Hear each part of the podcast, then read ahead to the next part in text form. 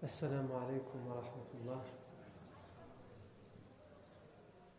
بسم الله الرحمن الرحيم. إن الحمد لله نحمده ونستعينه ونستغفره ونعوذ بالله من شرور أنفسنا ومن سيئات أعمالنا. من يهده الله فلا مضل له ومن يضلل فلا هادي له. وأشهد أن لا إله إلا الله وحده لا شريك له. وأشهد أن محمدا عبده ورسوله صلى الله عليه وآله وسلم. يا أيها الذين آمنوا اتقوا الله حق تقاته ولا تموتن إلا وأنتم مسلمون. يا أيها الناس اتقوا ربكم الذي خلقكم من نفس واحدة وخلق منها زوجها وبث منهما رجالا كثيرا ونساء واتقوا الله الذي تساءلون به والأرحام. إن الله كان عليكم رقيبا. يا أيها الذين آمنوا اتقوا الله وقولوا قولا سديدا يصلح لكم أعمالكم ويغفر لكم ذنوبكم ومن يطع الله ورسوله فقد فاز فوزا عظيما. أما بعد فإن أصدق الحديث كتاب الله تعالى وخير الهدي هدي سيدنا محمد صلى الله عليه وسلم وشر الأمور محدثاتها وكل محدثة بدعة وكل بدعة ضلالة وكل ضلالة في النار. أجارني الله وإياكم من النار ثم أما بعد La fois dernière, nous nous sommes arrêtés dans la ville du prophète Mohammed sallallahu alayhi wa, alayhi wa sallam, toujours dans cette dixième année après la révélation. Le prophète sallallahu alayhi wa sallam a 50 ans. Nous sommes au mois de Shawwal. Et le prophète sallallahu alayhi wa sallam est parti dans la ville de Taif pour y appeler les gens à l'islam. Et on a vu le mauvais accueil qui a été, qui a été réservé au prophète Mohammed. Non seulement de la part des chefs qui se sont moqués de lui, et par la suite, à la fin euh, du moment passé à Taif, de la part des enfants, des fous, des vagabonds, des, des sots du village qui ont été regroupés et qu'on a chargé de pourchasser le prophète Mohammed sallam à coups de pierre. Ils l'ont pourchassé à coups de pierre, comme on l'a dit, pendant grosso modo 5 km. Jusqu'à ce qu'il trouve refuge dans un jardin, un champ qui appartenait à deux notables de la Mecque, puisqu'on a déjà expliqué auparavant que même si la ville de Taif est à 70 km de Mecca, les euh, les notables de la Mecque, ils avaient des biens, des richesses à la ville de Taif et ils faisaient partie de, leur, de leurs habitudes de passer l'été dans la ville de Taif. Donc, ce jardin, ce champ appartenait à deux chefs, deux notables, deux élites parmi les Qurayshites, qui étaient euh, Shayba ibn Rabi'a et Utba ibn Rabi'a. Ce sont deux frères qui étaient présents dans ce champ à ce moment-là, dans ce jardin. Et il se trouve qu'ils étaient en compagnie de leur jardinier, Addas. Lorsque le professeur Sam a trouvé refuge dans ce champ, comme on l'a dit la semaine dernière, ils ont envoyé Addas avec une grappe de raisin pour la lui offrir, même s'ils étaient en hostilité avec le prophète Mohammed. Et ils ont euh, sommé ceux qui le pourchassaient de rentrer à Taif. Le prophète a dit Bismillah. Et ce jardinier, Addas, est un chrétien qui vient d'Irak. À l'époque, ça n'existait pas l'Irak, mais ce qu'on appelle aujourd'hui l'Irak. Aujourd'hui aussi, ça n'existe plus. Ça existe sur la carte, mais en réalité, ça n'existe plus. On ne comprend plus ce qui se passe là-bas, ni en Irak, ni dans les pays voisins. Alors, dans la ville, il est originaire de la ville de Ninawa. Originaire de la ville de Ninawa, et il entend le prophète Mohammed au moment où il prend le raisin dire Bismillah, au nom d'Allah. Et Abdas, étonné, lui dit cette parole, le fait de dire Bismillah, les gens d'ici n'ont pas l'habitude de dire cette parole. Le prophète lui demande d'où il vient. Il lui dit Toi, d'où tu es? D'où viens-tu? Il lui dit Moi, je viens de Ninawa. d'Irak, de Ninawa. Et tout de suite, le prophète sallam, donc il dit Je suis chrétien, je viens de Ninawa. Le prophète sallam lui dit De la ville, tu viens de la ville de mon frère, Yunus ibn Matta. Yunus ibn Matta, le prophète Yunus, celui que les chrétiens appellent en français Jonas. Yunus, tu viens de la ville de mon frère Yunus ibn Matta Hadas lui dit Mais comment connais-tu Yunus ibn Matta? Dans d'autres versions, il aurait dit Ani Nawamam, qui est la ville où, est, vivait Yunus ibn Matta, pas plus de dix personnes connaissent qui était Yunus. Et toi, tu sais qui est Yunus? Alayhi salam. Le prophète sallam lui dit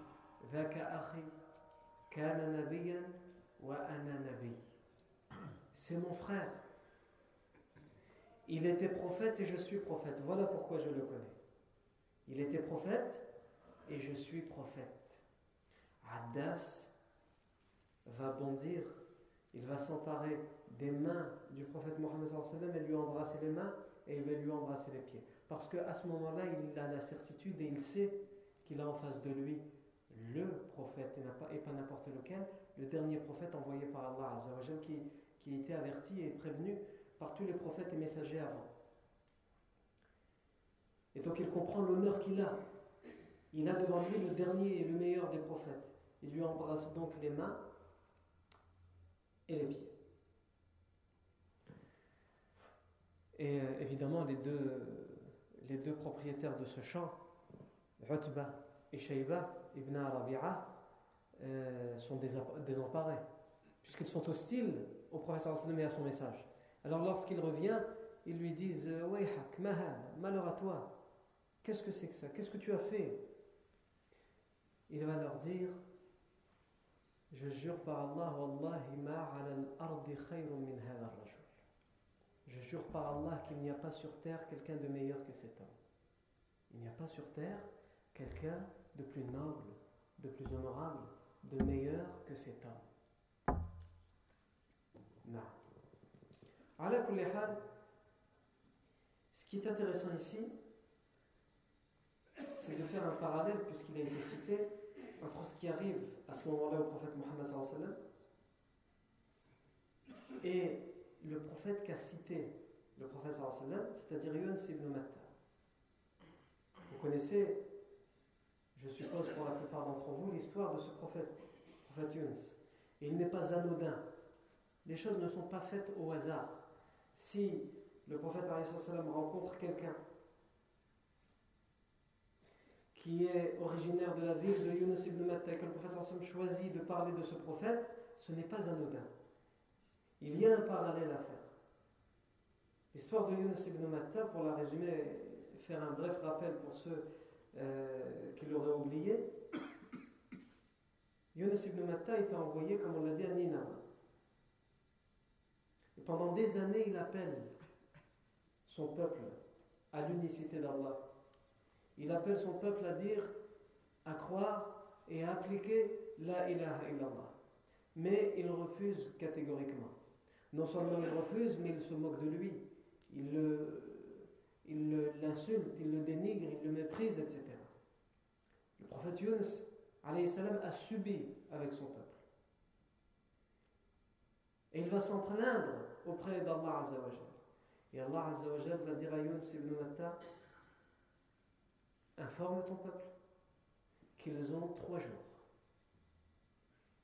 Si au bout de trois jours ils ne répondent pas à cet appel, ils refusent de dire la ilaha illallah, le châtiment s'abattra sur eux. Yunus ibn Matta leur dit et les avertit. Mais comme à leur habitude, ils le prennent en raillerie, ils se moquent de lui, ils l'insultent, le dénigrent et lui disent Même si tu, nous donnes, un jour, ou dix jours, ou le temps que tu veux, jamais nous ne t'obéirons. Matta n'attend pas que les trois jours s'écoulent. Il est en colère contre son peuple.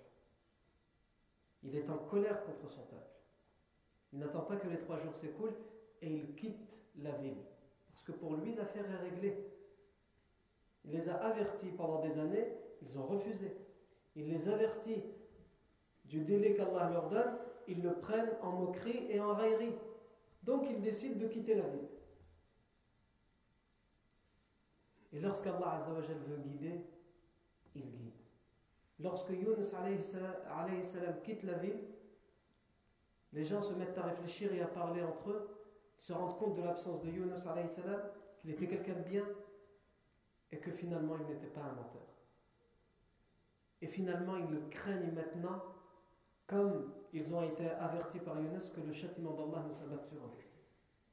Alors, ils vont se mettre à pleurer. Et même dans certaines versions, il est dit qu'ils voulaient que tout le monde pleure, même leurs animaux. Alors ils ont pris les femelles et ils ont éloigné des femelles leur euh, progéniture, leurs enfants, pour que même les animaux hurlent et pleurent. Et tout le monde, hommes et femmes, petits et grands, s'est mis à pleurer et à implorer la clémence d'Allah et le pardon d'Allah. Donc finalement, ils ont cru. Mais Yunus, lui, n'en sait rien. Il est parti et il est en colère contre eux. Il est en colère donc contre qui? Contre des gens qui ont répondu à son appel. Et il va embarquer dans un navire, et ce navire va être pris dans une tempête au milieu de l'océan. Et les gens vont jeter les bagages, tout ce qu'ils ont de lourd pour essayer de faire en sorte que le navire ne chavire pas. Mais rien n'y fait. Le navire est sur le point de se retourner. Donc ils vont dire nous sommes obligés de jeter par-dessus bord des passagers. Et voilà, voilà comment on va procéder. On va tirer au sort un à un des passagers et à chaque fois que c'est une personne qui, tire la mauvaise paille, il doit être jeté par-dessus bord. Si c'est suffisant pour que le bateau tienne, on n'en jette plus.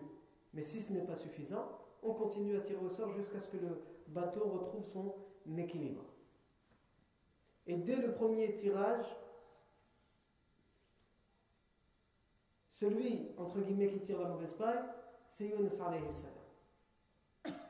Yunus s'apprête à enlever sa tunique pour plonger à la mer, comme cela a été convenu, et les gens disent non, non, non, c'est pas possible, parce qu'ils le connaissent. Ils ont fait un petit bout de voyage avec lui et ils savent comment il est bon. On ne peut pas commencer par toi. On te redonne, entre guillemets, une chance, on va réessayer.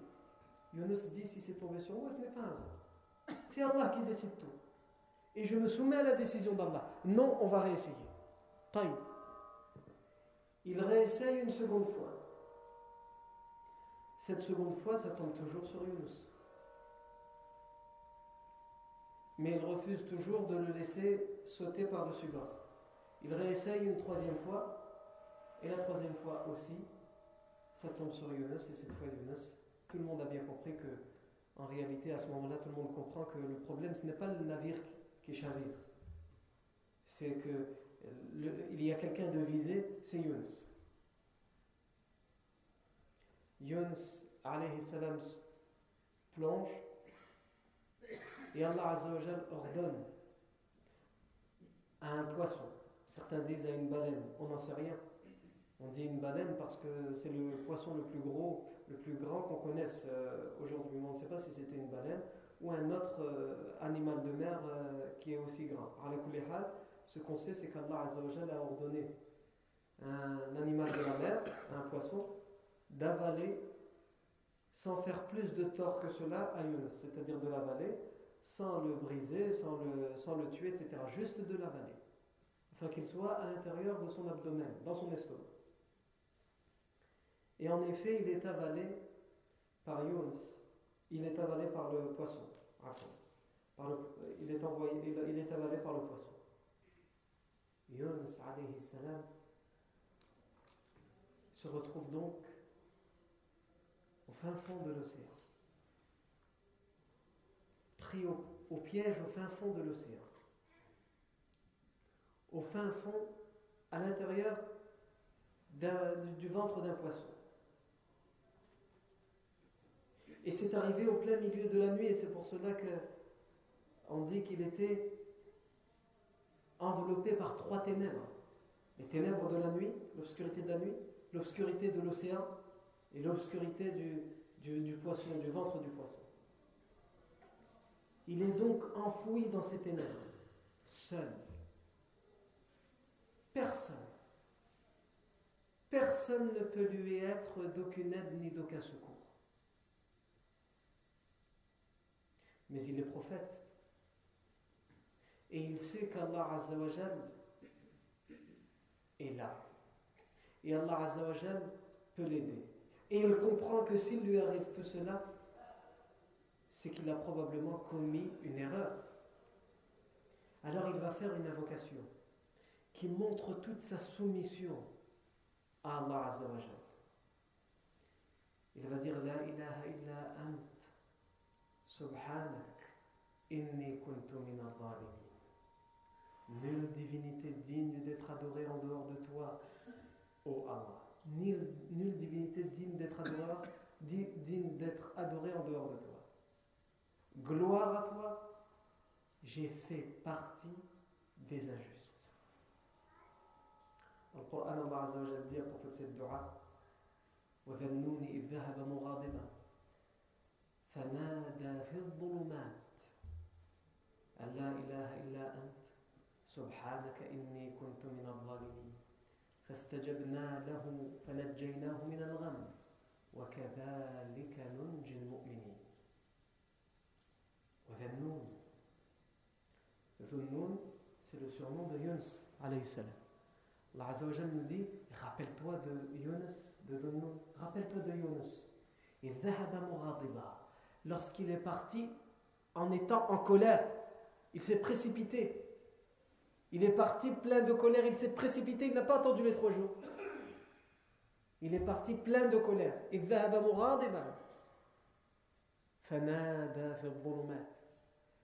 il a invoqué, imploré Allah du fin fond des ténèbres. Les ténèbres de la nuit, les ténèbres de l'océan, les ténèbres de la baleine. Et les ténèbres, ténèbres aussi de son souci, de son angoisse. Lorsqu'on est dans une situation comme celle-là, c'est comme si on était dans des ténèbres. Et du fin fond de ces ténèbres-là, de son anxiété, de son angoisse, il pense à Allah. Et c'est un exemple pour nous. Il a un grave problème. Un grave problème. Qui peut le sauver de cette baleine ou de ce poisson? Qui peut le sauver? Personne en dehors d'Allah il invoque Allah et il dit La ilaha illa an subhanaka inni kuntu min Nulle divinité digne d'être en dehors de toi. Gloire à toi, j'ai fait partie des injustes. Le prophète dit Je jure par celui qui détient mon âme entre ses mains, qu'à chaque fois qu'une calamité, qu'une angoisse s'abat sur un serviteur, s'il invoque Allah de la dua de Yunus, de mon frère Yunus, salam, Allah le soulage de sa peine et de son angoisse. Allah le soulage de sa peine et de son angoisse. Et que tu invoques Allah comme l'a fait Yunus. Comme l'a fait Yunus, c'est-à-dire en utilisant son invocation, mais aussi et surtout en invoquant Allah avec sincérité, avec certitude qu'il est le seul, l'unique qui peut venir en ton aide. Même s'il est possible que tu appelles les pompiers, que tu appelles le SAMU, que tu fasses ceci ou telle cause, tu les fais. Mais dans le même temps, tu as la certitude que ces causes ne peuvent être d'aucun secours ni d'aucune utilité que si Allah Azzawajal le permet et l'autorise. Donc Yunus alayhi salam invoque. Et ici, il y a déjà un premier parallèle à faire avec le prophète Mohammed Le prophète aussi a été touché dans l'angoisse, par l'anxiété. Dix années Dix années où il est persécuté par les siens. Dix années où il est insulté par les siens. Dix années où il est harcelé par les siens. Il choisit d'aller à Taïf et voici l'accueil qu'on lui a réservé. Donc lui aussi, il se trouve dans cette angoisse qu'a. Et lui aussi, au fin fond des ténèbres de cette angoisse, il invoque Allah. Il invoque Allah, puisque l'invocation qu'il a faite, on l'a cité la semaine dernière. Allahumma ilayka Wahawani mon Seigneur, ô mon Seigneur, c'est à toi que j'évoque la faiblesse de mes forces, mon impuissance, mes idées qui ne sont pas entre guillemets à la hauteur, etc. etc.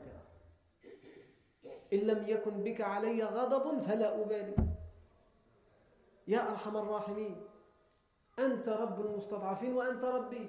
Oh le clément des cléments, tu es le Seigneur des faibles, des opprimés, et tu es mon Seigneur. Si tu n'es pas en colère contre moi, alors peu importe le reste. La fameuse dua qu'on a citée la semaine dernière. Et Allah répond aux invocations. Et il va répondre à Yunus comme il a répondu au prophète sallam. On l'a vu la semaine dernière. En envoyant tout d'abord Addas. Même si ceux que tu as visés par ta da'wah t'ont pourchassé avec les pierres, il y a Addas juste après ton invocation qui a fait des milliers de kilomètres pour être au service de tes pires ennemis, Utbah et ibn eh bien c'est lui qui répond à ton appel. Et d'autres encore vont répondre à ton appel comme vous allez le voir. Ensuite, Yunus alayhi Yunus alayhi salam, Allah ordonne, après cette invocation, qui ont même été entendues par les anges selon certaines versions. Cette invocation, elle est montée au ciel en résonnant dans le ciel. En résonnant dans le ciel. Et les anges aussi ont invoqué Allah pour Yunus quand ils ont entendu cette invocation. Parce que l'invocation, plus, plus elle est sincère, plus les anges participent. Si tu fais une invocation que tout le monde entend, mais tu l'as fait pour la faire, cette dua, personne ne l'entend si ce n'est ceux qui sont autour de toi parce que tu l'as fait à voix haute. Et si tu fais une dua et que ton cœur est plein de sincérité pour Allah et de certitude et de soumission pour Allah mais que tu l'as fait en secret, certes sur terre personne ne t'a entendu, mais crois-moi, cette dua monte jusque chez Allah Azzawajal et cette dua, tous les anges l'entendent. Et les anges invoquent et implorent Allah d'exaucer ton invocation et ta dua comme ce fut le cas pour Yunus alayhi salam. Et Allah Azzawajal, en répondant à l'invocation de Yunus, il ordonne à ce poisson de recracher Yunus alayhi salam. Et évidemment, ce n'est pas, ça n'a pas duré juste un instant ce séjour dans, au, fin fond du ventre de la baleine, du, poisson. Ça a duré un certain temps, à un tel point que le Coran nous dit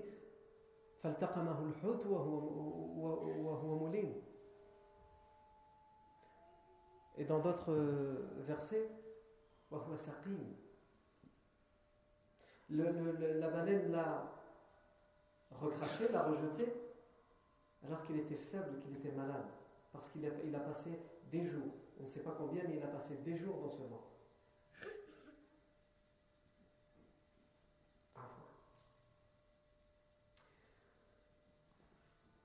Et le deuxième parallèle qu'il y a à faire, avec ce qui nous arrive ou ce qui est arrivé au professeur sallam à Taif, c'est qu'Allah dans fait référence à, l'événement du, récit du prophète Yunus salam, et il s'adresse au prophète Mohammed en lui disant Fasbir li hukmi rabbik wa la takun ka sahibi al-huti idh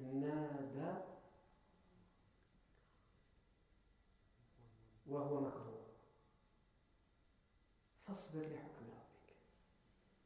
et patiente, et patiente au décret de ton Seigneur. Patiente pour ce qu'Allah a décrété, a décidé pour toi. Même si tu, es persécuté, même si tu dois subir, même si, même si, même si, patiente au décret de ton Seigneur. Et ne sois pas comme l'homme au poisson, c'est-à-dire Yunus il a invoqué Allah au moment où il a été angoissé. C'est-à-dire qu'il s'est d'abord mis en colère, il a abandonné son peuple, et c'est seulement lorsqu'il s'est retrouvé dans l'angoisse qu'il a invoqué Allah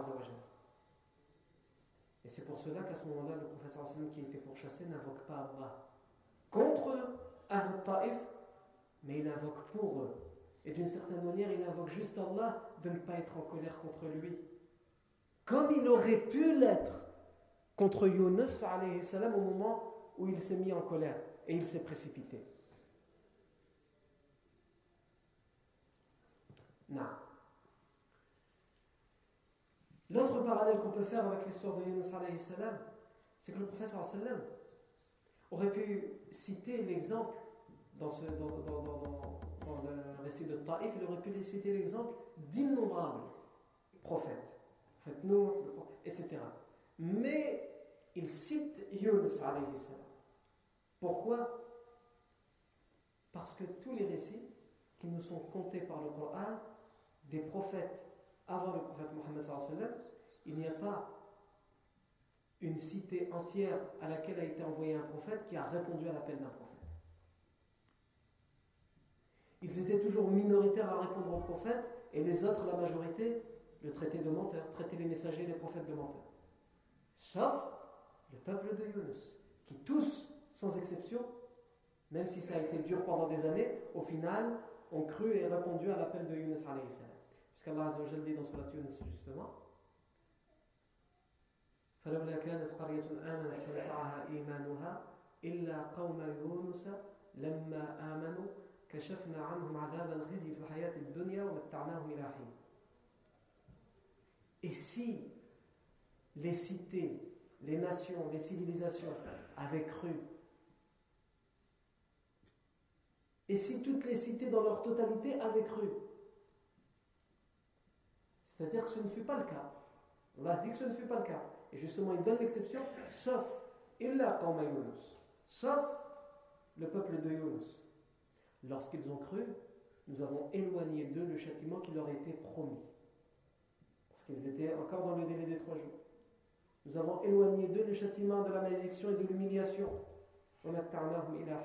Et nous les avons laissés profiter un délai, c'est-à-dire qu'ils n'ont pas été repris tout de suite, ils ne sont pas morts tout de suite.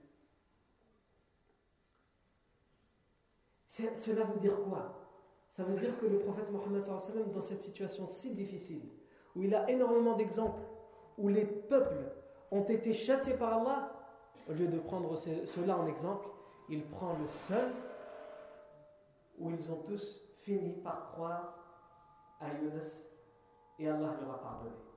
Parce qu'il a toujours, il garde cet espoir pour son peuple quand bien même il le harcèle, quand bien même il l'insulte, quand bien même il le persécute, quand bien même il l'insulte.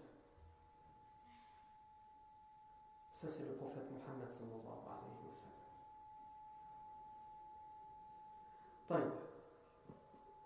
Le prophète alayhi le dit dans le hadith qu'on a cité dans les deux semaines dernières, lorsque son épouse Aisha lui a demandé Est-ce que tu as connu un, connu un jour pire que le jour de Uhud? Et il va citer entre autres le jour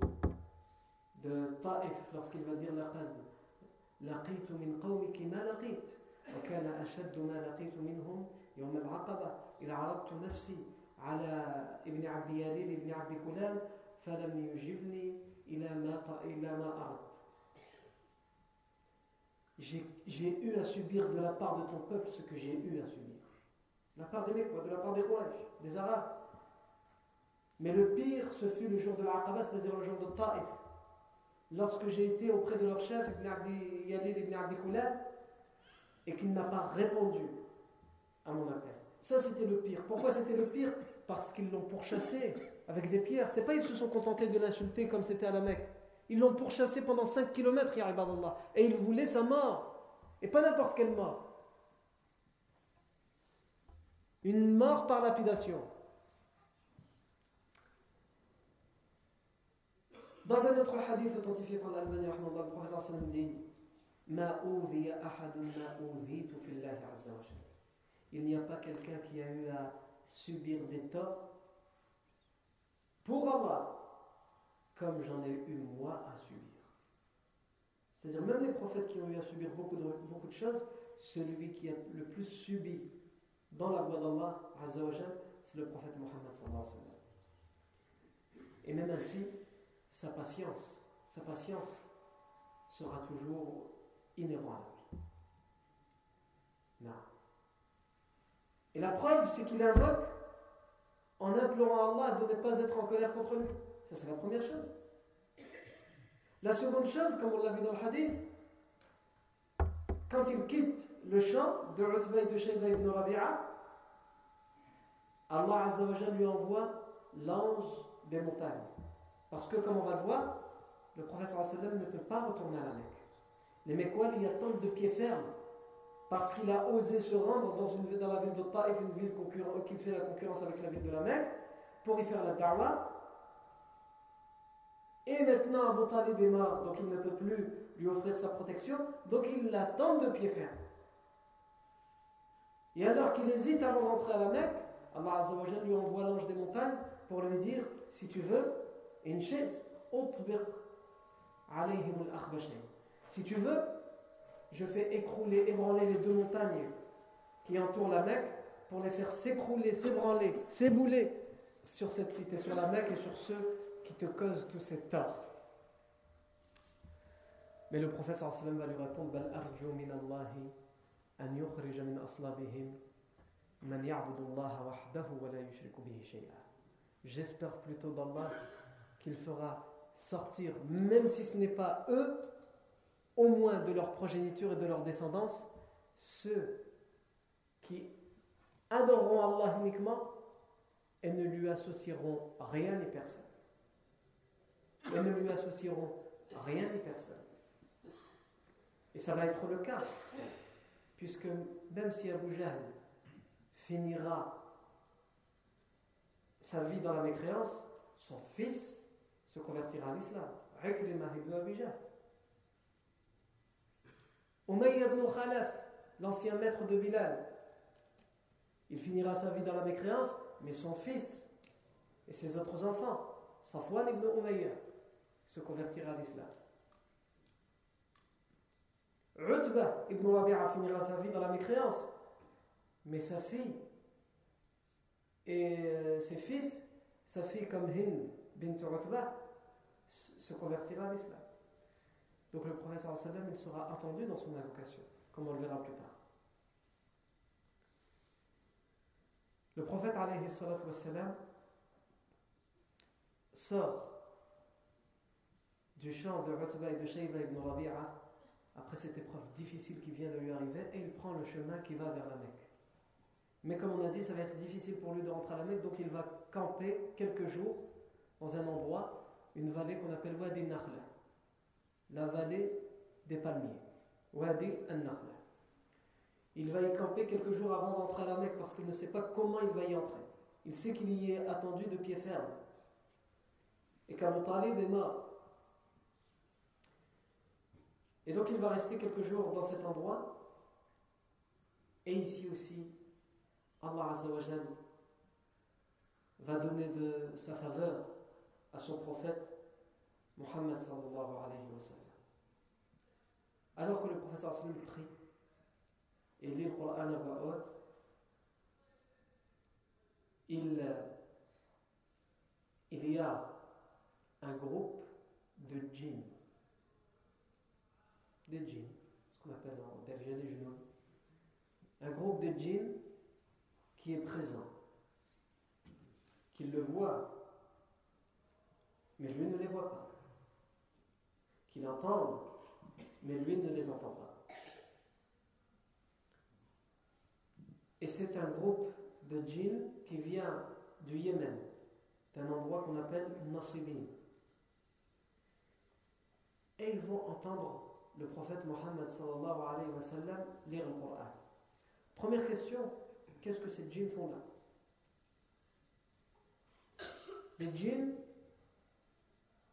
et les shayatines de manière générale avaient toujours l'habitude de monter dans le ciel les uns sur les autres.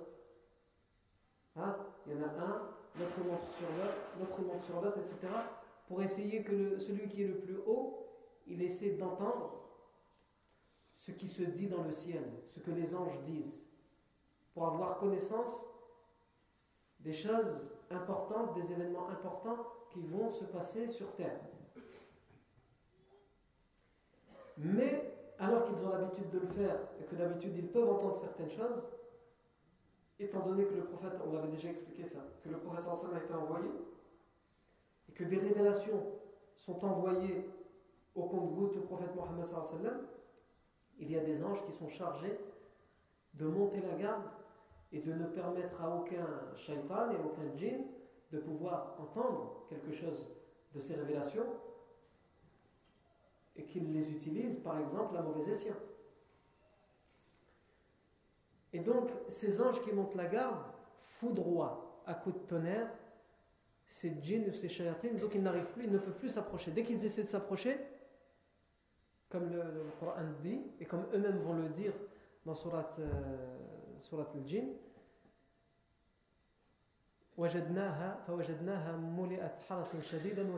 et nous l'avons trouvé, il y avait le ciel qui est rempli de gardes durs, les anges qui sont durs envers eux, et de foudre à notre rencontre.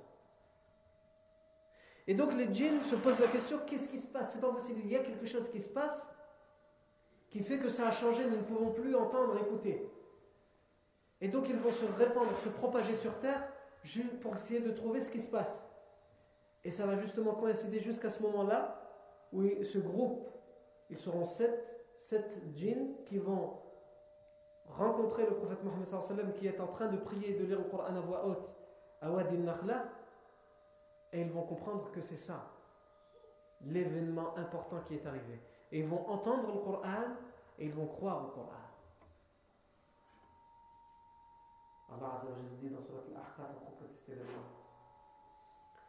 وإذ صرفنا إليك نفرا من الجن يستمعون القرآن. فلما حضروه قالوا أنصتوا. فلما قضي ولوا إلى قومهم منذرين.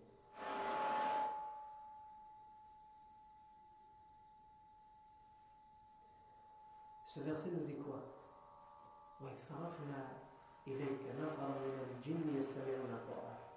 Et lorsque nous, envoie, nous, nous t'envoyâmes un groupe de djinns qui sont venus écouter Al-Qur'an, et lorsqu'ils ont entendu ces belles paroles, Al-Qur'an, qu'est-ce qu'ils ont dit? Ils se sont dit les uns aux autres Chut, taisez-vous, taisez-vous, arrêtez de parler. Vous vous rappelez? Qu'est-ce que les Quraysh disent eux lorsqu'ils entendent le Coran Faites du vacarme. Ils disaient ça aux gens de la Mecque. Faites du vacarme lorsque le prophète enseigne le Coran pour que personne ne l'entende et qu'on entende votre vacarme et vous insulte. Les êtres humains. Voilà comment ils réagissent avec le Coran. Et les djinns, ils ont dit, taisez-vous, laissez-nous écouter.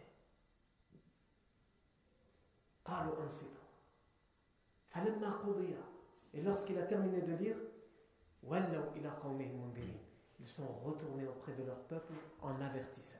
Ils sont venus en informateurs en essayant de trouver ce qui se passe, et ils sont repartis en finalement presque des messagers, en avertisseurs, pour avertir leur peuple, les djinns comme eux. Ils ont cru, parce qu'ils ont entendu ce Coran. Et Allah Azza wa Jalla révèle au prophète sallallahu alayhi wa sallam قل أوحي إلي أنه استمع نفر من, نفر من الجن فقالوا إنا سمعنا قرآنا عجبا يهدي إلى الرشد فآمنا به ولن نشرك بربنا أحدا Allah Azza wa Jalla dit au prophète sallallahu alayhi wa sallam dis il m'a été révélé qu'un groupe de djinns sont venus écouter le Coran que je récitais Allah l'informe. Les gens de Taïf t'ont repoussé. Tu as peur de retourner à la Mecque parce qu'ils te veulent du mal. Eh bien, Addas a cru en toi. Et maintenant, ce sont des djinns qui ont cru en toi. Et qu'est-ce qu'ils ont dit, Ces djinns, lorsqu'ils ont entendu le Coran Nous avons entendu. Une lecture, parce que le Coran, ça peut aussi vouloir dire lecture. Une lecture étonnante, merveilleuse. Les Arabes ne le disent pas. Et les djinns le disent. Inna ila rushd qui appelle à la droiture. Fa'amanna bih. Et nous y avons cru. Walan nushrika bi rabbina. Et nous n'associerons jamais personne à notre Seigneur. Plus jamais nous n'associerons quelqu'un ni rien à notre Seigneur.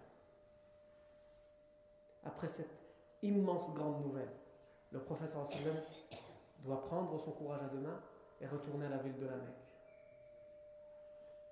Mais il ne peut y entrer, il ne peut y entrer, comme nous, comme nous l'avons dit, comme ça, sans faire aucune cause pour se protéger.